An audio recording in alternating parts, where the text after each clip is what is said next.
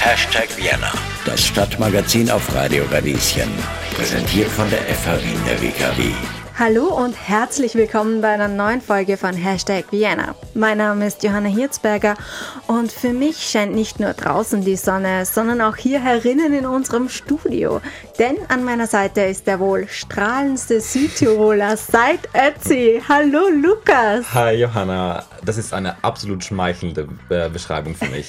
Da fühle ich mich wie Ötzi im Eis richtig, richtig geborgen. Wem die Sonne dieser Tage zu Kopfe steigt und wer es lieber schattiger mag, dem oder der kann ich einen Museumsbesuch empfehlen. Mir dünkt, du hast hier eine bestimmte Ausstellung im Kopf. Tatsächlich, ja.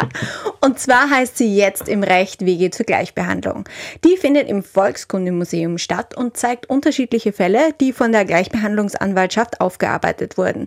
Wie das genau aussieht, habe ich mir vor Ort angeschaut. Es ist wieder soweit. Ich mache mich auf den Weg zu einem Interview und zwar gehe ich dieses Mal zum Volkskundemuseum. Dort findet nämlich die Ausstellung jetzt im Recht Wege zur Gleichbehandlung statt. Eigentlich hätte die im Frühjahr beendet werden sollen. Sie läuft aber so gut, dass sie jetzt bis Anfang Juli weitergeführt wird. Und dort erwartet mich die Kulturvermittlerin Alexandra Bröckel. Also, auf geht's!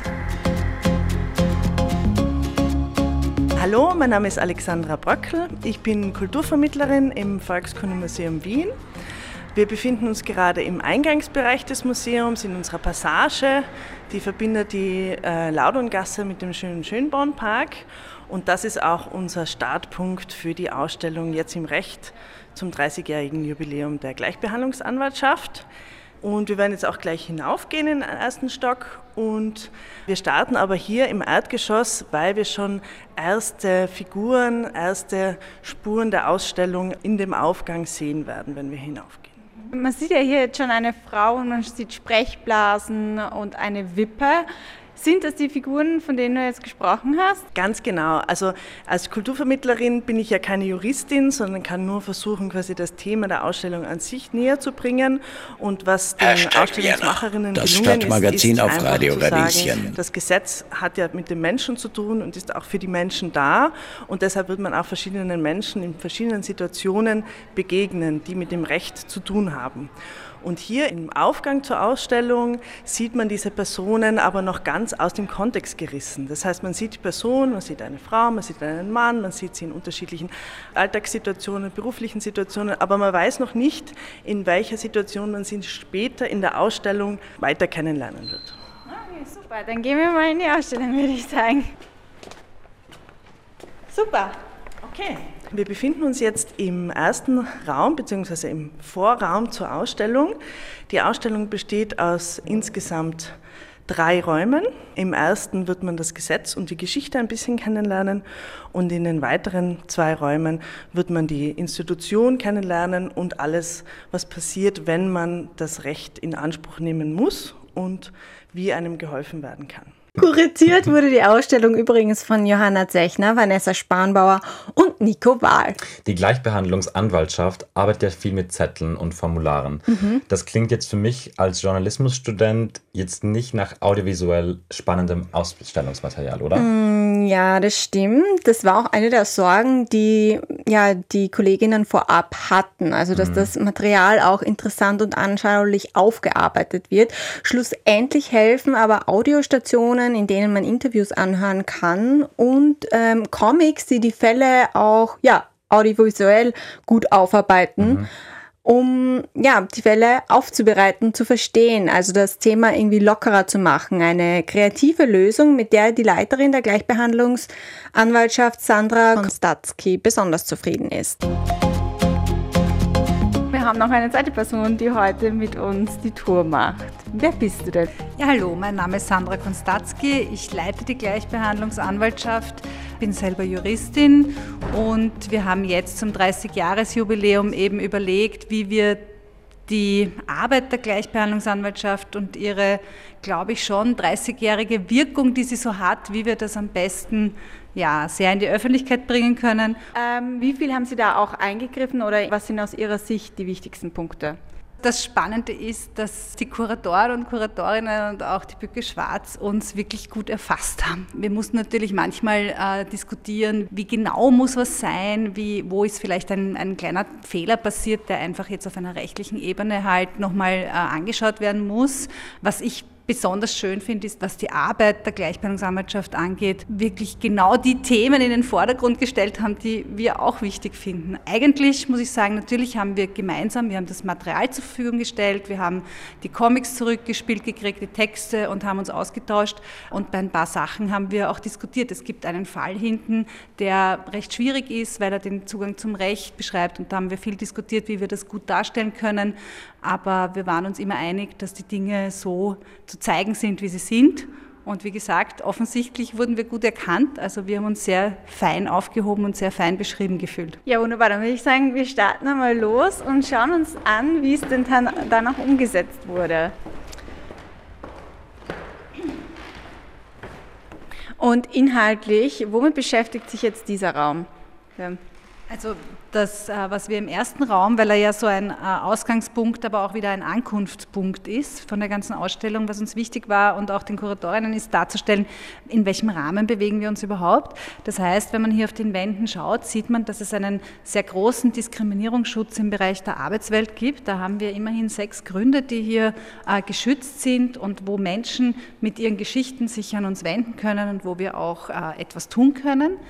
Wir haben aber im Bereich des Zugangs zu Gütern und Dienstleistungen, klingt ein bisschen sperrig, sind so die Alltagsgeschäfte leider einen, äh, also Schutzlücken. Das heißt, man sieht hier, es sind eigentlich nur zwei Diskriminierungsgründe angeführt, nämlich ethnische Zugehörigkeit und Geschlecht. Ähm, das eine bei der Wohnungssuche zum Beispiel, das andere im Zuge eines äh, Campingplatzes, das das Z-Wort benutzt und damit eine, eine rassistische Diskriminierung macht. Ähm, hier können wir was tun, aber es gibt eben genau hier dieses ganz äh, wichtige Thema auch des Leveling Ups, also dass wir weder sexuelle Orientierung noch Alter noch Religion oder Weltanschauung hier verfolgen können, wenn es hier Diskriminierungen gibt. Das andere, was ich finde, ist, dass in all diesen Comics, die jetzt schon diese ersten Diskriminierungssituationen zeigen, eins sehr toll ist, nämlich dieser ähm, emanzipatorische äh, Schritt, den die Menschen machen, wenn sie sich wegen der Diskriminierung auch wehren, wenn sie das formulieren.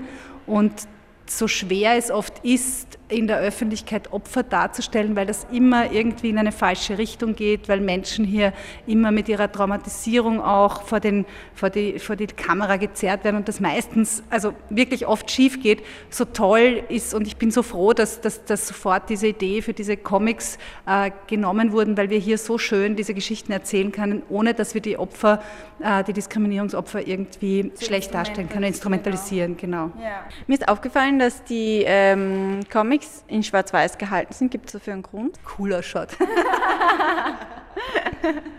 Also ich finde in diesem ersten Raum aus einer Perspektive von einem, jemandem, der mit Gruppen durchgeht, jeden Alters, Erwachsenen bei Rundgängen oder jungen, Erwachsenen, Jugendlichen, in diesem Raum zeigt sich irgendwie so die geballte Power, aber auch die Lücken des Gesetzes. Durch die Comics findet jeder einen Zugang und jeder findet jeder eine Situation, wo er oder sie vielleicht einmal betroffen war, wo er was mitbekommen hat, wo er vielleicht auch eine Person war, die selber diskriminiert hat und hier kommen oft Menschen, die sich gar nicht kennen, weil sie frisch zusammengewürfelt wurden in einer Führung, kommen dann schon ins Diskutieren, warum das fehlt oder warum das so ist und was jetzt fair und gerecht ist. Also in diesem ersten Raum ist oft schon so eine demokratische Diskussion im Gange. Was, was darf ein Gesetz, was soll ein Gesetz und warum gibt es zum Beispiel einen bestimmten Schutz noch gar nicht? Hashtag Vienna, das Stadtmagazin auf Radio Radieschen.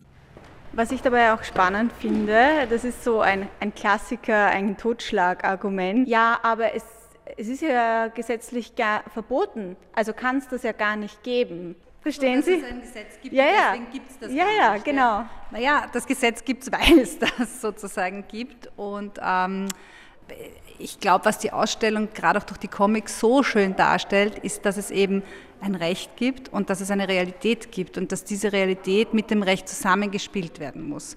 Und dass wir immer davon ausgehen, dass wenn etwas verboten ist, dass es das nicht gibt. Ähm, Da müssen wir aber davon ausgehen, zum Beispiel beim Leveling Up, wenn es nicht verboten ist, dann gibt es das. Äh, wird aber auch wieder negiert und es wird gesagt, nein, es gibt ja gar keine Diskriminierung aufgrund der sexuellen Orientierung. Also was sicher in den letzten Jahr, Jahren so wirklich äh, sehr stark äh, gezeigt wurde, ist, dass gerade durch die sozialen Bewegungen, MeToo, aber auch Black Lives Matters, also dass es da sozusagen wirklich klar geworden ist, da gibt es einfach strukturelle Diskriminierungen, da gibt es ganz viele Erfahrungen und es ist halt so ein Hin und Her zwischen diesen Erfahrungen von den Menschen, die aber nicht auf der individuellen Ebene bleiben dürfen. Die müssen, wir müssen diese Einzelgeschichten erzählen, wir müssen aber sie rübertragen darin, dass wir in einer Gesellschaft leben, wo diese Diskriminierungen passieren und wo das Recht ein Mittel ist, und man muss es auch betonen, ein Mittel ist, es zu bekämpfen. Es ist jedenfalls für die Personen selber das wesentliche Mittel.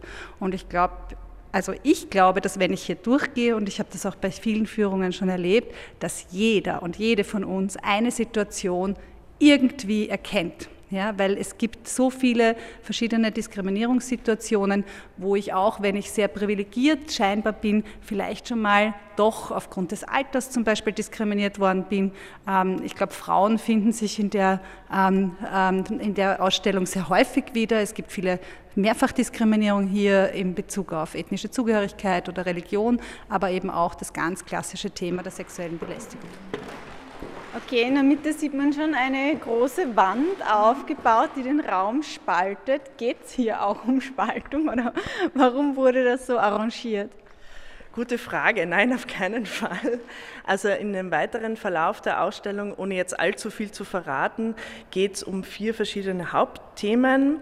Ähm, ich zähle sie kurz auf. Also wir beginnen mit dem großen Thema Kontakt, ähm, gehen dann weiter zu den Entscheidungen und dann zum Vertretenwerden und landen dann am Ende bei dem großen Thema im Rechtsein. Und das Ziel ist hier einfach so darzustellen, womit beginnt eigentlich ähm, die Arbeit mit der Gleichbehandlungsanwaltschaft, wenn ich ähm, diskriminiert wurde, was sind die ersten Schritte, wem begegne ich, aber auch nebenbei wird erzählt verschiedenste Aspekte, zum Beispiel, ähm, was ähm, ist passiert, als 2004 das Recht, die rechtlichen Schutzgründe erweitert wurden, ähm, wie wichtig ist es, äh, die Diskriminierung zu dokumentieren, um Munition und ähm, Argumente für die politische Arbeit zu haben, ähm, für wen ist die äh, Gleichbehandlungsanwaltschaft nicht zuständig, unter Anführungszeichen, aber kann trotzdem natürlich weiter verweisen. Also man, man, man sieht, man, man lernt die Institution kennen, aber man, man weiß auch, wenn man einmal die Gleichbehandlungsanwaltschaft braucht, was auf einen zukommt und ist dann auch schon vertrauter mit der Institution. Vielleicht vorweg will ich sagen, dass es uns besonders gefreut hat, dass der Kontakt, die erst die quasi so erste Beratung, die erste Kontaktaufnahme für die Kuratorinnen so wichtig waren, dass sie einen eigenen Raum dafür gemacht haben. Weil genau das, also die, die Frage der Accessibility oder der Zugänglichkeit einer Gleichbehandlungsstelle, das Um und Auf für uns ist. Ja? Und wir uns eigentlich permanent darum bemühen müssen, wie wir die Menschen erreichen. Das Allerwichtigste ist, und das ist in den Hörstationen sehr berührend, dass es ganz wesentlich ist, dass Leute, die bei uns anrufen, einen vertraulichen Rahmen kriegen und ihnen geglaubt wird. Und dass es zum ersten Mal vielleicht, wir haben hier zum Beispiel das Thema sexuelle Belästigung und viele Menschen, die das dann irgendwo erzählen, hören halt schneller mal eine Relativierung, auch bei Rassismen, ja, schneller mal eine Relativierung, na ja, das hast du vielleicht falsch verstanden.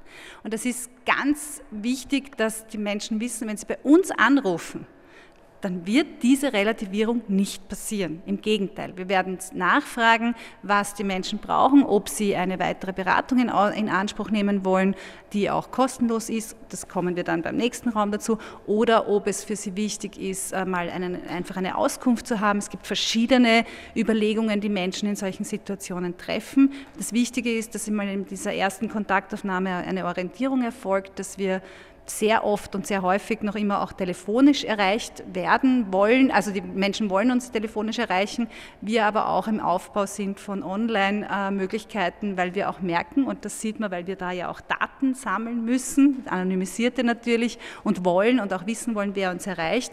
Wie kommen Menschen zu uns, die jünger sind, die vielleicht nicht so gern telefonieren. Das heißt, wir versuchen hier ähm, auch Online-Möglichkeiten zu schaffen, haben auch schon auf unserer Website äh, diese Möglichkeiten und auf der anderen Seite eben auch, wie ist das mit, mit der Frage von Sprachbarrieren. Also das heißt, wir können auch zum Beispiel Dolmetsch zur Verfügung stellen. Hashtag Vienna.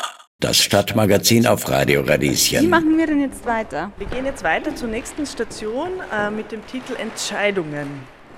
Ja, vielleicht Vielleicht kann ich da bei den Entscheidungen was sagen. Also wir haben schon gesehen, es gibt eben immer so eine erste Kontaktaufnahme und das Wichtige ist, dass Menschen eben ähm, wissen, dass sie bei uns, dass nichts losgeht, was sie nicht selber wollen. Ja? Sie können sich bei uns erkundigen, sie können bei uns eben auch eine erste Orientierung erfahren, sie können aber auch wirklich mit einer Gleichbehandlungsanwältin zusammen äh, den Fall durchgehen und schauen, okay, was ist da möglich und was brauche ich dafür. Und diese ganze Unterstützung, die wir dann bieten können, um Diskriminierungsfälle auch wirklich ähm, zu bekämpfen, bekämpfen und diesen Fall sozusagen auch zu begleiten, der äh, ist genauso kostenlos.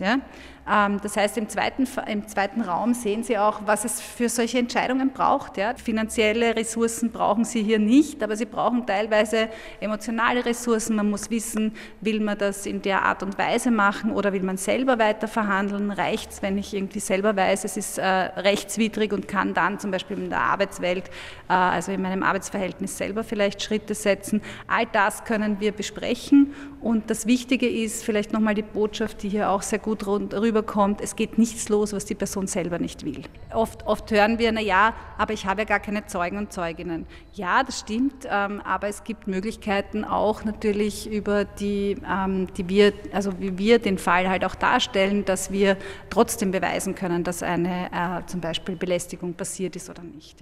Also bevor ich ähm, von vornherein glaube, dass ich glaube, ich habe keine Beweise oder bevor ich von vornherein mir denke, na, das geht eh sicher nicht durch, ist es sicher ratsam, mal eine Beratung in Anspruch zu nehmen und zu schauen, okay, was gibt es denn für ähm, Indizien, die wir vielleicht zum Beispiel sehen, die die Person selber gar nicht sieht. Die Person hat, muss eins, sie muss uns die Geschichte erzählen. Ja? Sie muss uns vertrauen können und wir hoffen halt sehr, dass es auch darüber kommt, wieder durch diese vertrauliche Beratungssituation, dass dieses Vertrauen auch da ist. Ja, Vertrauen zu haben ist wichtig, sagt die Leiterin der Gleichbehandlungsanwaltschaft Sandra Konstatzky. Aber gerade in diesen Fällen von sexueller Belästigung oder Diskriminierung kann ich mir auch vorstellen, ist Mut sehr wichtig. Also, dass man sich auch traut, Hilfe zu holen. Ja, das glaube ich auch auf jeden Fall, dass man sich nichts einreden lässt von anderen Leuten, die eben sagen, nee, ja, das hilft eh nichts, reg dich nicht so auf, willst das wirklich angehen, sondern dass man wirklich sich erkundigt und auch schaut, auch wenn ich keine Beweise habe, was kann ich tun, wie kann ich mich verhalten. Ein Tipp, den den es öfter gibt, ist, dass man ein Gedächtnisprotokoll macht, also dass man alles aufschreibt, sofort die Erinnerungen an eine Situation aufschreibt. Denn das hilft vor Gericht vor allem, weil man glaubwürdiger wirkt, weil man auch selber mehr Vertrauen in seine eigenen Erinnerungen hat, weil man hat es ja aufgeschrieben. Man lässt sich also nicht so leicht verunsichern. Oder ein anderer Indiz, den Sandra Konstatzky beschreibt. Eine Geschichte zum Beispiel, die wir, wenn wir Aussage gegen Aussage haben im Arbeitsleben bei sexueller Belästigung, die wir sehr stark auch ähm, beschreiben in Situationen können, ist, dass die, die diskriminiert oder sexuell belästigt werden, sich oft aus dem sozialen Leben zurückziehen in der Arbeit. Und das ist auch ein Anzeichen dafür, dass diese Geschichte tatsächlich so passiert ist. Das heißt, wir haben ja aus vielen Einzelfällen Erfahrungen, die wir in dem Verfahren auch einbringen können. Wo wir uns äh, schwer tun, aber es ähm, nicht weiter verfolgen können, sind die Fälle, wo eben das Gesetz nicht greift. Es sind halt eine juristische Einrichtung. Das heißt, wir können dort, wo zum Beispiel der Diskriminierung Schutz im Gesetz fehlt, zwar vielleicht ähm, schauen, welche sonstigen Institutionen oder NGOs wir äh, um Hilfe ersuchen können, aber wir selber können da dann wahrscheinlich nicht handeln. Ja? Also wir versuchen natürlich immer Auswege zu finden aus Schutzlücken, aber nicht immer können wir die finden. Ja? Ähm, auf der anderen Seite, und ich habe das vorher erwähnt, dass es natürlich auch dort Fälle gibt, wo wir scheitern, sind die Fälle, wo, äh, wo vielleicht gerade auch bei Belästigungen Menschen dann massiv gegen bedroht werden mit Klagen und das ist eben das Manko ein bisschen, das, wo, wo wir ein Schutzproblem auch noch haben, ist, dass wir eben diese Fälle dann nicht vertreten können. Das heißt, wenn sie wegen übler Nachrede oder wegen Verleumdung geklagt werden, dann können wir das nicht vor Gericht vertreten. Wir können nur im Gegenzug sozusagen den Fall vor der Gleichbehandlungskommission geltend machen, was auch ein guter Weg sein kann. Aber wie in dem Fall da hinten, wo ein Mädchen äh, nicht nur vom Belästiger bedroht wird, sondern von der ganzen Firma und dann äh, eigentlich nicht klar ist, wer wird, äh, wer wird da die, ähm, die, die Anwaltskosten übernehmen, dann ist es wirklich ein bisschen eine Pattsituation. Also deswegen plädieren wir auch dafür, dass wir Klagsrechte kriegen, auf der anderen Seite aber auch dafür, dass es Klagsfonds geben muss für diese Situation, weil es kann nicht sein, dass jemand äh, mundtot geklagt wird. Hashtag Vienna, das Stadtmagazin auf Radio Radieschen. So, das ist jetzt die Station, auf die meistens bei den Rundgängen alle gewartet haben weil sie sich vorstellen, ähm, geschult von amerikanischen Filmen und Serien, dieses Bild der Richterinnen, Richter, Anwältinnen, Anwälten.